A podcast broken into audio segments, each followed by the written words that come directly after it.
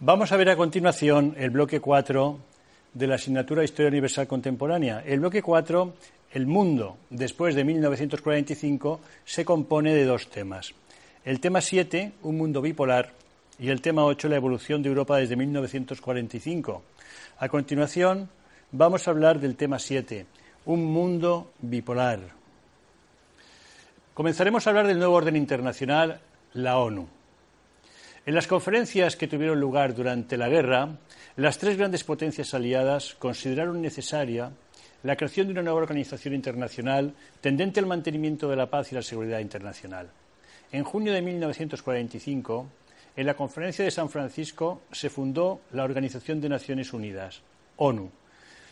Los fines de la ONU, fijados en la Carta de Naciones Unidas, son el mantenimiento de la paz y la seguridad internacional, obligándose sus miembros a buscar soluciones pacíficas a sus conflictos, el reconocimiento del derecho a la libre determinación de los pueblos, en referencia a las colonias que formaban los grandes imperios, el desarrollo y estímulo de los derechos y libertades, el impulso y la cooperación pacífica en cuestiones económicas, sociales, culturales, educativas y sanitarias. En cuanto a su estructura, la ONU cuenta con tres órganos principales la Asamblea General, que está formada por todos los Estados miembros con igualdad de voto y solo puede emitir recomendaciones. El Consejo de Seguridad, que está integrado por 15 miembros, hay cinco miembros permanentes, los cinco grandes, Estados Unidos, Reino Unido, URSS, eh, Francia y China. En este momento sería, en lugar de la URSS, sería Rusia, lógicamente, que además disponen del derecho de veto sobre cualquier decisión. Los otros eh, diez miembros del Consejo se eligen por periodos de dos años. Los países miembros de la ONU se comprometen a cumplir las decisiones del Consejo de Seguridad. La Secretaría General está formada por el Secretario General, elegido por periodos de cuatro o cinco años, y los funcionarios de la organización. También existen otros organismos relevantes, como el Tribunal o Corte Internacional de Justicia, con sede en La Haya, y el Consejo Económico y Social, instrumento esencial en la cooperación pacífica entre las naciones a través de un organismo especializado, bueno, de organismos, mejor dicho, especializados, como son eh, la FAO, la UNESCO, la OIT y otros. Vamos a la segunda pregunta, la bipolarización y la Guerra Fría. Génesis de la Guerra Fría de 1945 a 1947. En primer lugar, el concepto de Guerra Fría define el sistema de relaciones internacionales existentes entre 1945 y 1991. Durante ese periodo el mundo se dividió en dos bloques antagónicos, uno encabezado por Estados Unidos y el otro por la Unión Soviética. Esta situación generó un sistema bipolar que estuvo en vigor durante más de 40 años. Cada bloque representaba una diferente concepción política, económica e ideológica. El bloque occidental defendía un sistema político democrático, una economía capitalista y una ideología liberal. El bloque comunista defendía un sistema político totalitario, una economía planificada y una ideología marxista. Sin embargo, ambos bloques no dudaron en apoyar regímenes contrarios a sus principios ideológicos si con ello conseguían debilitar al contrario. Las dos superpotencias intentaron mantener su seguridad y ampliar o proteger sus zonas de influencia utilizando todos los medios disponibles, con excepción del conflicto bélico directo ya que éste implicaba el uso de armas nucleares y, por tanto, la destrucción mutua. Entre estas formas de enfrentamiento destacaron una continua carrera de armamentos, especialmente lo referente al arsenal nuclear, de forma que cada superpotencia dispuso de suficientes medios para destruir varias veces la vida sobre la Tierra. La propaganda ideológica, la subversión y el espionaje del bloque contrario a través de los servicios secretos, CIA estadounidense y KGB soviético. Las presiones políticas y económicas, tanto sobre los Estados aliados como contra los del bloque enemigo, fueron constantes. La guerra eh, localizada en territorios periféricos por los que ambos bloques intentaban expandir su dominio. La ONU quedó maniatada por los intereses de las dos grandes potencias. Las políticas de colaboración y acuerdos fueron muy difíciles en este contexto, pues primaba la desconfianza mutua. Sin embargo, la ONU sirvió al menos como foro de debate entre los bloques y permitió que existiese una comunicación continua entre ellos. A continuación hablaremos del final de la cooperación entre los aliados. La Segunda Guerra Mundial aceleró el declive de Europa. Los estados europeos habían quedado exhaustos tras el conflicto y carecían de los medios militares y económicos para mantener su antiguo estatus de potencias mundiales. Por el contrario, la guerra supuso la consolidación de Estados Unidos y la Unión Soviética como líderes de la política internacional. En 1945 parecía que se iniciaba un periodo de colaboración entre las dos grandes potencias victoriosas. La Conferencia de Yalta, la creación de la ONU, la firma de los tratados de paz con los países derrotados y los juicios de Nuremberg parecían síntomas de cooperación entre ambas. Sin embargo, había desaparecido el único elemento que cohesionó realmente a las potencias aliadas, la existencia de un enemigo común. Y apenas existían otros vínculos entre ellas, pues se trataba de estados muy diferentes, con líneas políticas, socioeconómicas y estratégicas muy distintas, incluso antagónicas. Así no tardaron en aparecer los desacuerdos. Ya la conferencia de Potsdam puso claramente de manifiesto las diferencias de intereses entre ambos países. Además, el fin del acuerdo de préstamo y arriendo por el que Estados Unidos daba un trato económico de privilegio a la Unión Soviética, los distanció aún más. El enfrentamiento fue gestándose entre 1945 y 1946 para manifestarse abiertamente a partir de 1947. El primer desencuentro se produjo lejos del espacio europeo, en Irán. En 1946 se acordó la retirada de las tropas aliadas que ocupaban el territorio iraní, pero la Unión Soviética se negó a retirar y mantuvo el control de algunas provincias del norte del país. Solamente la presión estadounidense logró el repliegue soviético. A los ojos occidentales, esta actitud demostraba el ansia expansionista soviética. La siguiente fase es una fase en la que triunfa la desconfianza mutua. La actitud de las potencias en Europa confirmó la ruptura. En los países de Europa Oriental, ocupados por el Ejército Rojo, todos los movimientos políticos fueron reprimidos, excepto los partidos comunistas, que obedecía a los dictados de Moscú. Los gobiernos que se instalaron en estos países estaban subordinados a la política soviética. La URSS incumplió de esta forma su promesa previa de convocar elecciones libres y dejar que las poblaciones de los países liberados del nazismo decidiesen su futuro. Los estados de la Europa occidental se hallaban en graves dificultades económicas ante el temor de que la crisis favoreciera la expansión comunista. Estados Unidos reaccionó. El presidente Truman anunció en 1947 una nueva política exterior estadounidense. Los gobiernos europeos, dispuestos a frenar la influencia soviética, tendrían derecho a recibir la ayuda americana.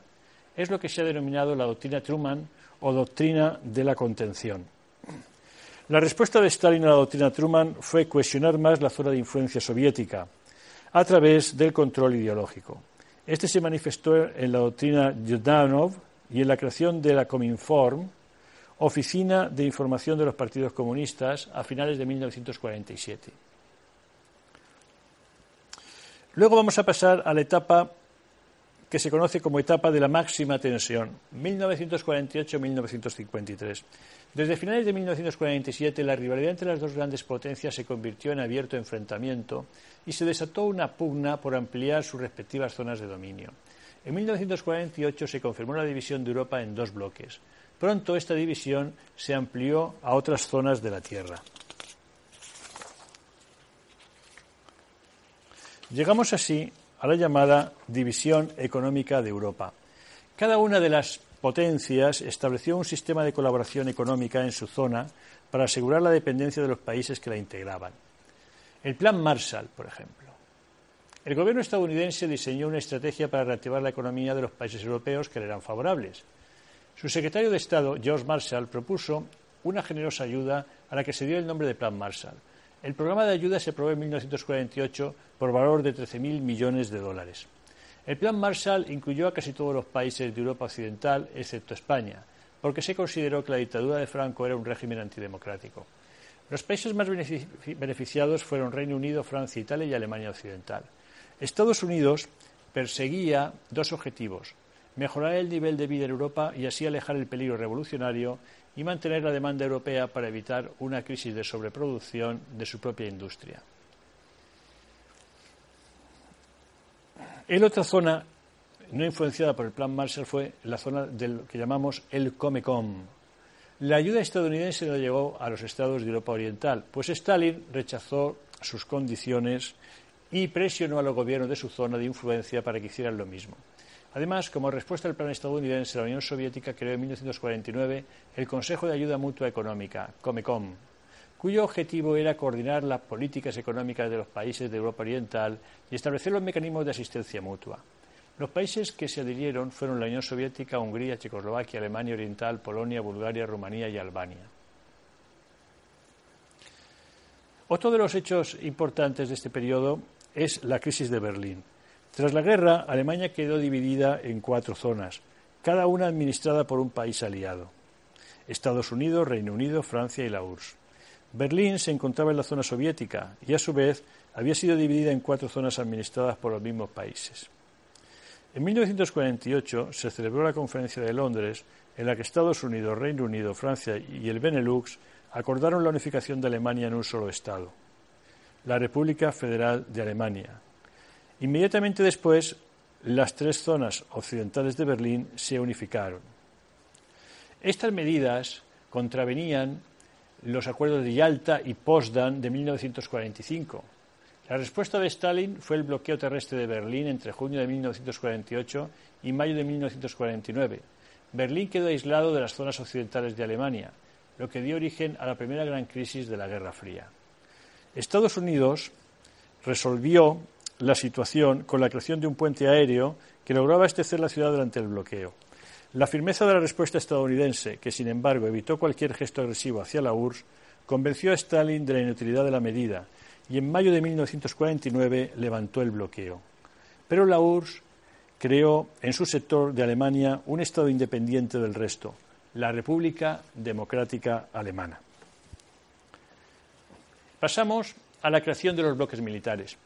El aumento de la tensión llevó a los dos bloques a constituirse también como alianzas militares para actuar de forma conjunta contra, cualquier agresión del enemigo.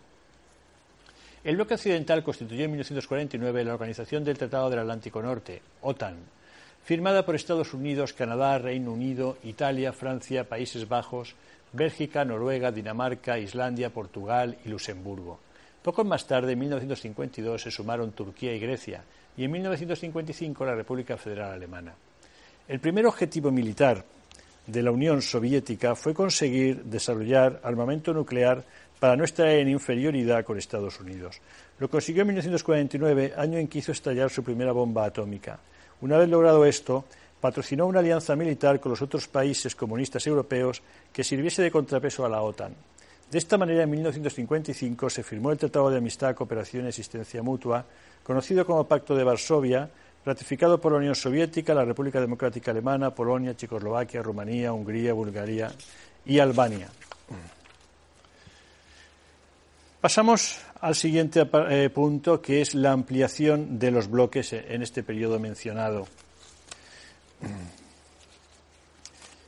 Pronto la tensión internacional se extendió a Asia por la presión que las dos superpotencias ejercieron para ampliar su propia zona de dominio y restringirla del contrario.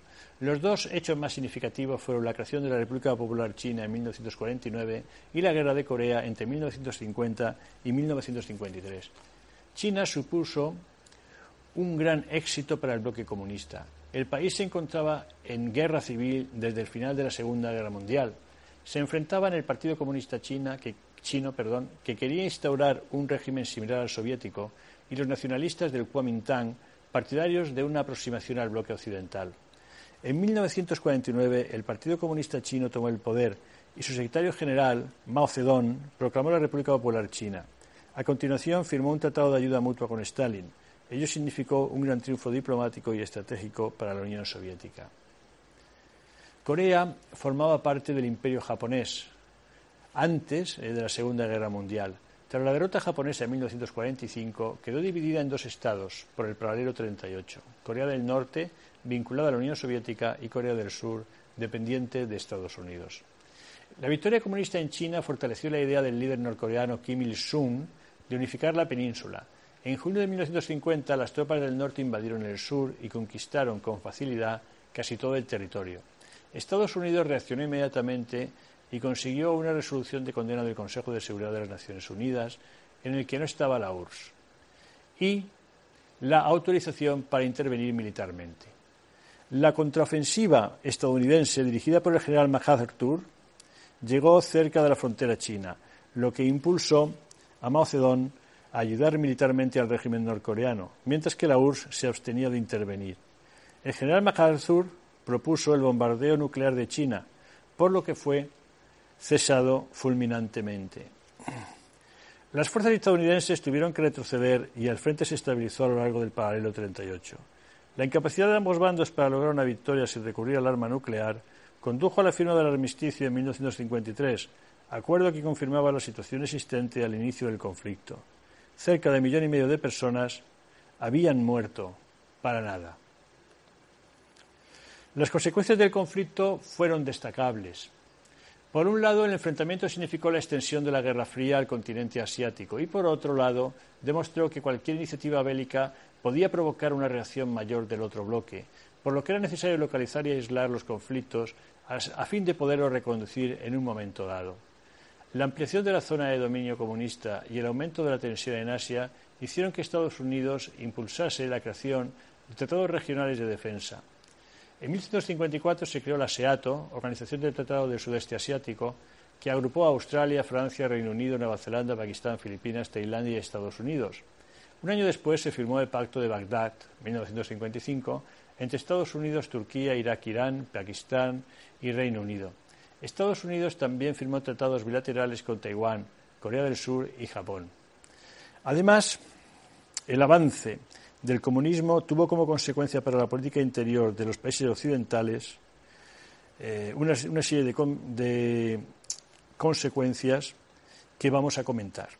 En Estados Unidos se desató una marea de anticomunismo cuyo máximo exponente fue la caza de brujas patrocinada por el senador McCarthy y su comité de actividades antinorteamericanas. Miles de personas, sobre todo artistas intelectuales, fueron acusadas de simpatizar con el comunismo y muchas perdieron su trabajo e incluso sufrieron prisión por sus ideas políticas. Bien, después de ver el, periodo que dijimos del 45 al 47 y luego el periodo de máxima tensión del 48 al 53, vamos a pasar a un periodo de coexistencia pacífica. La coexistencia pacífica 1954-1975. A partir de 1953 se inició un relevo de los dirigentes de las dos grandes potencias. Eisenhower asumió la presidencia de Estados Unidos y ese mismo año murió Stalin, al que sucedió tres años después Nikita Khrushchev. Ambos líderes parecían más dispuestos a la negociación que sus predecesores, lo que inició el deshielo de las relaciones entre ambas potencias. En cambio, o este cambio no solo tenía que ver con el nuevo talante de los políticos, sino que estaba motivado por nuevos factores que habían aparecido en el escenario internacional. En 1949 la URSS construyó la primera bomba atómica, lo que supuso el fin del monopolio nuclear de Estados Unidos. El riesgo de conflicto nuclear que se produjo durante la guerra de Corea llevó a ambas superpotencias a relajar la enorme tensión internacional, temerosas de que un nuevo conflicto pudiera llevar a una guerra nuclear. Algunos países, especialmente del tercer mundo, expresaron su voluntad de no entrar en la política de bloques y mantenerse en una posición neutral respecto de las dos superpotencias.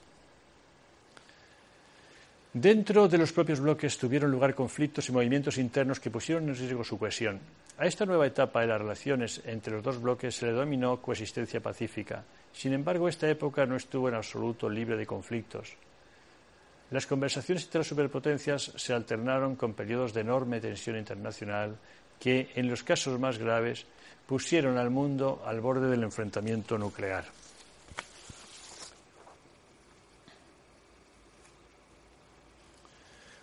A su vez, las crisis eran seguidas de conversaciones y de reuniones de los respectivos líderes con el objetivo de promover el acercamiento político y establecer acuerdos en diversos campos.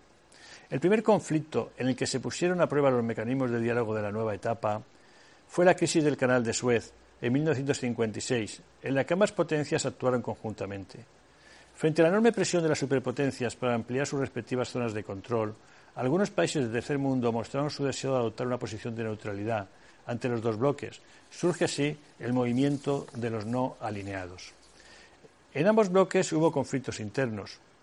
En el bloque comunista hubo movimientos populares contra el dominio que ejercía la Unión Soviética sobre sus políticas. Los más importantes o las más importantes fueron la revuelta polaca y la revuelta húngara y el movimiento de reforma checoslovaco conocido como la Primavera de Praga.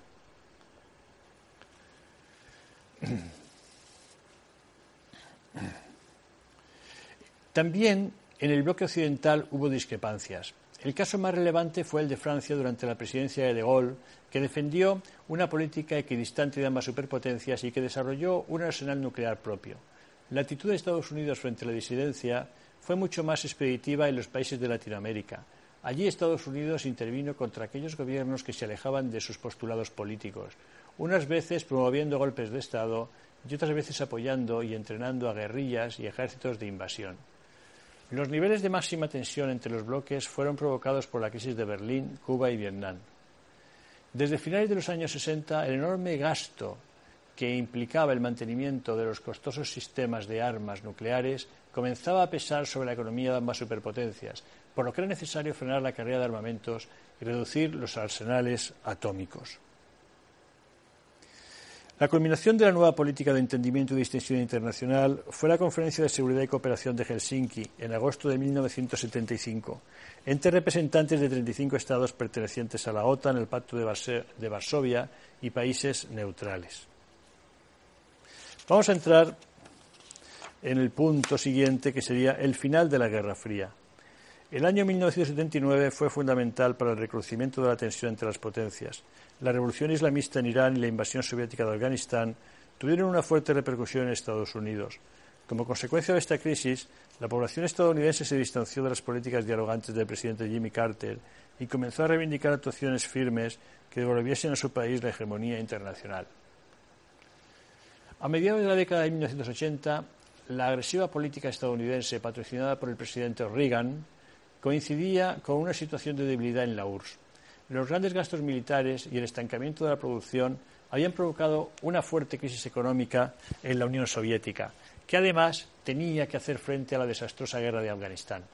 El rebrote de la tensión y el aumento de la amenaza nuclear provocaron una gran preocupación en la población de los dos bloques.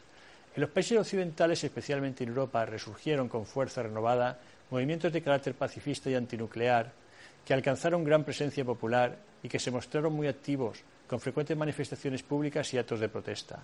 En el bloque comunista estos movimientos no pudieron tener una expresión pública a causa del control ideológico y social, aunque sí que fomentaron un fuerte sentimiento de rechazo hacia el comunismo que estalló cuando el sistema dio las primeras muestras de debilidad. La llegada en 1985 de Mikhail Gorbachev al poder en la URSS cambió radicalmente la política internacional soviética. El nuevo gobierno adoptó como una de sus prioridades el inicio de una política de diálogo con Estados Unidos con el objetivo de detener la carrera armamentista y relajar el enorme gasto militar, que estaba repercutiendo muy desfavorablemente sobre la economía soviética. La primera manifestación del cambio de las relaciones fue la firma del Tratado de Washington en 1987 para el desmantelamiento de los misiles de alcance intermedio. En 1989 la URSS retiró sus tropas de Afganistán. Poco después, el proceso de distensión se confirmó con la retirada de las tropas soviéticas de los países de Europa del Este y la puesta en marcha de una apertura política y económica en la Unión Soviética. La suavización del control ideológico y político en casi todos los países del bloque comunista dio como resultado la inmediata aparición de movimientos sociales favorables al establecimiento de sistemas democráticos. En 1989, en los países de Europa Oriental se desató una oleada de manifestaciones públicas y de sublevaciones pacíficas que dieron lugar a las denominadas revoluciones democráticas. Estos movimientos tuvieron como resultado la caída en cadena de los regímenes comunistas europeos. El ejemplo más simbólico de estos cambios fue la caída del muro de Berlín en 1989 y la unificación de Alemania en 1990. El movimiento democrático se extendió por casi todo el bloque comunista. En mayo de 1989, estudiantes chinos comenzaron una protesta a favor de la democracia que se materializó en la ocupación de la plaza de Tiananmen. Pero el gobierno chino, asustado por lo que estaba ocurriendo en Europa, reaccionó con una enorme violencia y el 3 de junio el ejército entró en la plaza y acabó con la protesta, causando centenares de muertos. En 1989, poco después de la caída del muro de Berlín, el nuevo presidente estadounidense George Bush padre y Mikhail Gorbachev se reunieron en la cumbre de Malta y proclamaron oficialmente el inicio de una nueva era en las relaciones internacionales y el fin de las tensiones entre las superpotencias. Se puede considerar este momento como el final oficial de la Guerra Fría.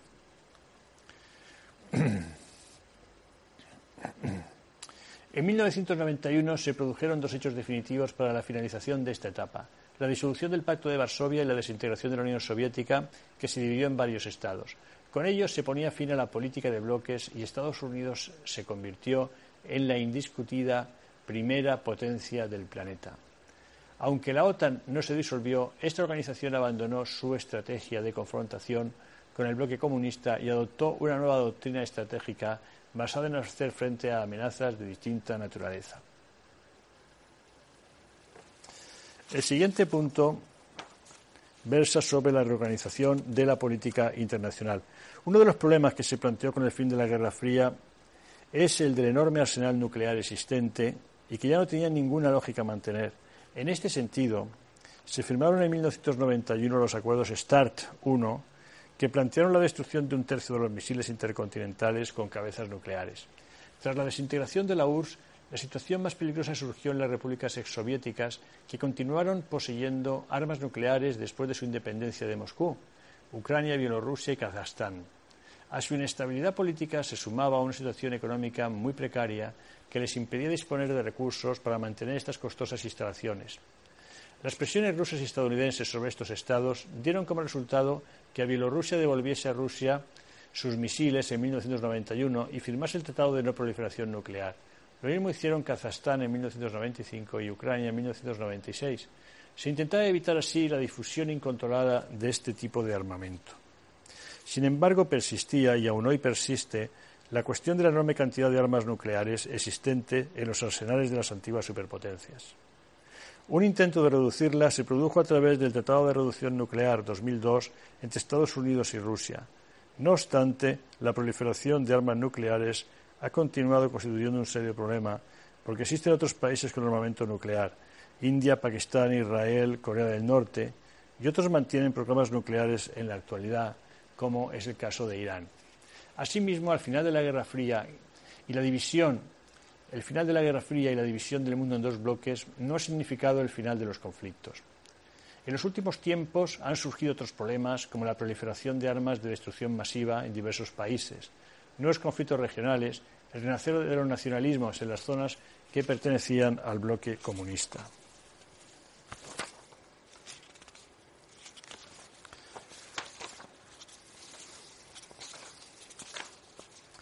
La siguiente pregunta, que va a ser breve, van a ser los procesos de descolonización. Entre los grandes procesos históricos que caracterizaron la segunda mitad del siglo XX, la descolonización ocupa un puesto de enorme importancia. Fue la consecuencia directa de la crisis o de la desaparición de las potencias coloniales europeas tanto vencedoras como vencidas en la Segunda Guerra Mundial pero no respondió solo a la voluntad histórica ya madura de los pueblos oprimidos de liberarse de sus opresores, sino también al deseo de conferir a la reconquista de la libertad una forma moderna y capaz de obtener un reconocimiento universal. A este propósito conviene hacer dos consideraciones. La primera es que la liberación de los pueblos sometidos al poder colonial constituyó un hecho capital en la historia, ya que puso fin a la fase de conquista y dominación que habían comenzado los europeos en los albores del mundo moderno, concluida en gran parte a finales del siglo XIX, salvo en el caso de las tardías incursiones del colonialismo italiano en Libia, 1911-1912, y en Etiopía, 1935-36, y del francés y el español en Marruecos a partir de 1912. La pérdida de los imperios contribuyó de un modo tan determinante como simbólico a disolver lo que había sido durante siglos la centralidad europea. El imperio español había desaparecido prácticamente durante el siglo XIX, pero la Primera Guerra Mundial y los tratados de la preguerra, a raíz de los cuales perdió sus colonias, Alemania eh, habían conservado en su conjunto el sistema colonial. Sin embargo, los movimientos anticolonialistas y antiimperialistas, en muchos casos influidos por la derrota de la Rusia zarista a manos de Japón en 1905 y por la revolución que caudilló Sun Yat-sen tras la queda del imperio chino en 1911 y por la revolución bolchevique se vieron fortalecidos especialmente en Asia. El principal protagonista del despertar anticolonial durante el periodo de entreguerras había sido el nacionalismo indio.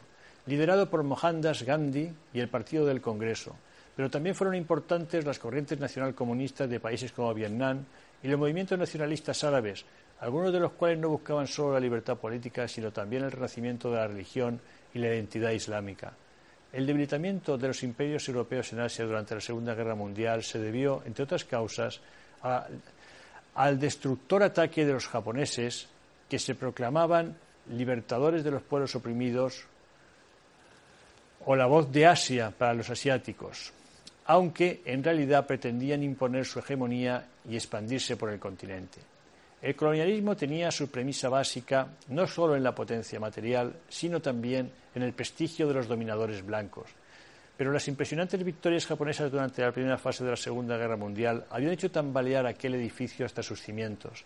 A este propósito ha escrito con acierto Eric Hosban que la demostración de que los estados del hombre blanco podían ser derrotados con vergüenza y deshonor y de que las viejas potencias eran demasiado débiles incluso después de una guerra victoriosa, para recuperar sus anteriores posiciones, resultó fatal para el antiguo colonialismo.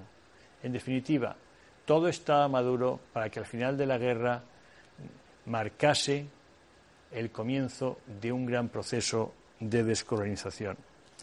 El proceso adoptó fundamentalmente dos modalidades, la negociada y la violenta. Los principales cultivadores de la primera, con algunas excepciones importantes, fueron los ingleses, que ya en el periodo de entreguerras habían tratado de establecer acuerdos con las élites de las colonias y habían emprendido la vía de un cauto reformismo. Pero los franceses, los belgas y los portugueses, que concebían la colonia como una proyección directa de sus sistemas estatales y la sometían a un rígido control burocrático y militar, e incluso los holandeses, que habían realizado con anterioridad varias aperturas de carácter reformista, optaron por la segunda y defendieron sus posesiones con las armas y hasta la derrota. La primera oleada de la descolonización posbélica 1945-46 dio como fruto la independencia de Oriente Próximo, Filipinas, India, Pakistán, Birmania, Ceilán, la actual Sri Lanka, Indonesia, Indochina y gran parte del norte de África. Si la independencia de la India había representado en 1947 el mayor ejemplo de descolonización, negociada, la de Indochina fue todo lo contrario, porque los franceses no se retiraron hasta ser derrotados en 1954 por una guerra prolongada. La segunda oleada tuvo lugar durante la primera mitad de los años 60 y su centro fue África, donde alcanzaron la independencia entre otros países como el Congo, antes francés y belga, y Argelia. La independencia de este último país en 1962, conquistada mediante una guerra solo comparable en ferocidad y duración a la de Indochina fue el capítulo más trágico del colapso del sistema colonial europeo y un ejemplo extremo de la decisión francesa de negarse a aceptar hasta el último momento el fin de toda una época de su historia nacional, lo cual se entiende aún peor cuando se considera el arraigo y la abundancia de población francesa en el país africano.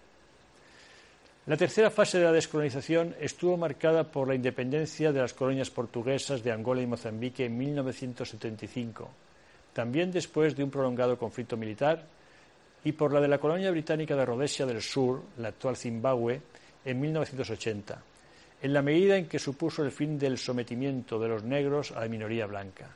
Podían incluirse también en el proceso de descolonización la caída del régimen racista de Sudáfrica, a raíz de la abolición del apartheid la entrada en vigor en 1994 de una nueva constitución que introdujo el sufragio universal y la llegada al poder de la mayoría negra con el Congreso Nacional Africano, el partido de Nelson Mandela. Gracias a la superación negociada del régimen racista, que evitó el temido baño de sangre, se instauró un sistema democrático y después de más de tres siglos de dominación, la minoría blanca admitió la derrota y cedió el poder a la mayoría negra. Vamos sucintamente a decir una definición de lo que sería el llamado tercer mundo. Los países surgidos del proceso de descolonización fueron y son aún un componente esencial de lo que el demógrafo francés Alfred Sauvy bautizó en 1952 con el nombre de tercer mundo. La expresión, que luego sería de uso común, tuvo dos significados distintos aunque relacionados entre sí.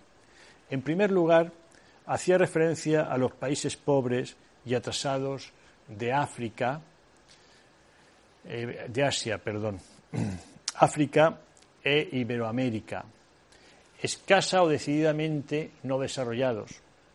En segundo lugar, aunque no en un sentido riguroso, aludía también a los países no alineados ni con el universo occidental ni con el denominado por la Unión Soviética, el dominado por la Unión Soviética, es decir, aquella parte del mundo que había adquirido una presencia en la esfera internacional con la conferencia de Bandung en 1955.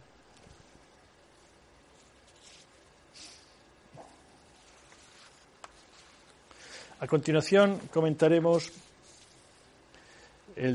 la pregunta número cuatro, que sería el mundo capitalista y el mundo comunista. Vamos a decir brevemente una serie de reflexiones sobre esta cuestión. Por su carácter global, por la amplitud de los recursos materiales y espirituales empleados y por su radicalismo ideológico, político y social, la confrontación entre el mundo occidental y el mundo comunista, que comenzó al iniciarse la Guerra Fría y se prolongó hasta mediados de los años 80, podría compararse con el abismo que separó el mundo cristiano del islámico a lo largo de la Edad Media y de la Edad Moderna. El hecho de que la trayectoria de la bandera roja haya sido mucho más corta que la de la media luna no quita oportunidad al parangón. En ambos casos se trató de un enorme reto entre mundos opuestos que se caracterizaban por la incompatibilidad de sus creencias y sus modelos de vida. El choque del comunismo con el capitalismo en la segunda mitad del siglo XX fue mucho más general y profundo que la lucha entre los fascismos y sus adversarios, ya que los primeros no solo duraron menos, sino que nunca ejercieron una influencia comparable a la del comunismo, y por otra parte su antagonismo con los países capitalistas democráticos no afectaba a la esfera de las relaciones socioeconómicas. Cuando se observa la fuerza expansiva del comunismo, especialmente durante los 20 años que siguieron a la Segunda Guerra Mundial, la comparación con la conquista islámica de la Edad Media parece pertinente. Debido a su alcance y a su intensidad, aquella produjo en el mundo occidental un estado de alarma tanto más profundo cuanto que la influencia comunista se dejó sentir en países no regidos por el comunismo, especialmente en Francia e Italia y en todos los continentes. En los primeros años de la segunda posguerra, el mundo comunista, empujado por su credo milenarista, se presentaba como un futuro inevitable en virtud de las leyes necesarias de la historia. La consolidación del imperio soviético en la Europa Oriental, con excepción de Yugoslavia, que lo había abandonado en 1948, y la victoria de Mao en China, entonces estrechamente vinculado a Moscú, echaron los cimientos de un mundo socialista que al menos superficialmente parecía un gigantesco monolito en movimiento. Por su parte, el mundo capitalista se hallaba profundamente dividido. Por un lado había una Europa occidental vieja, marcada por la decadencia de su poder secular y grabada por el peso de unas clases dirigentes, en el caso de Alemania e Italia, con la agresión militar, y en el de Francia y Gran Bretaña, con su entreguismo y su complicidad con el fascismo internacional que habían conducido a la catástrofe al viejo continente. Y un Japón arruinado por su política imperialista.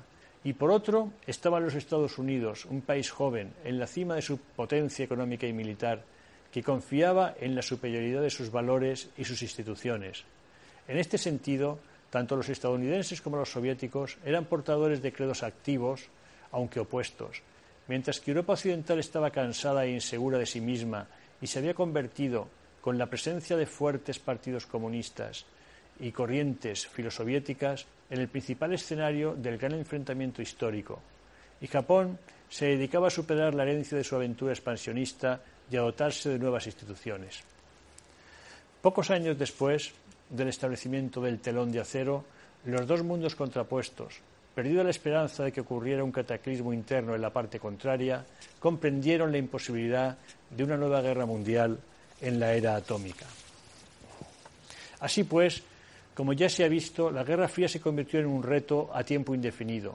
Durante aquel desafío, Occidente mostró una creciente superioridad que, a fin de cuentas, iba a conducirlo a la victoria, mientras que el mundo soviético, tras un periodo de grandes éxitos a veces impresionantes, se vio envuelto en contradicciones ingobernables y en una situación de inferioridad que determinó su caída final.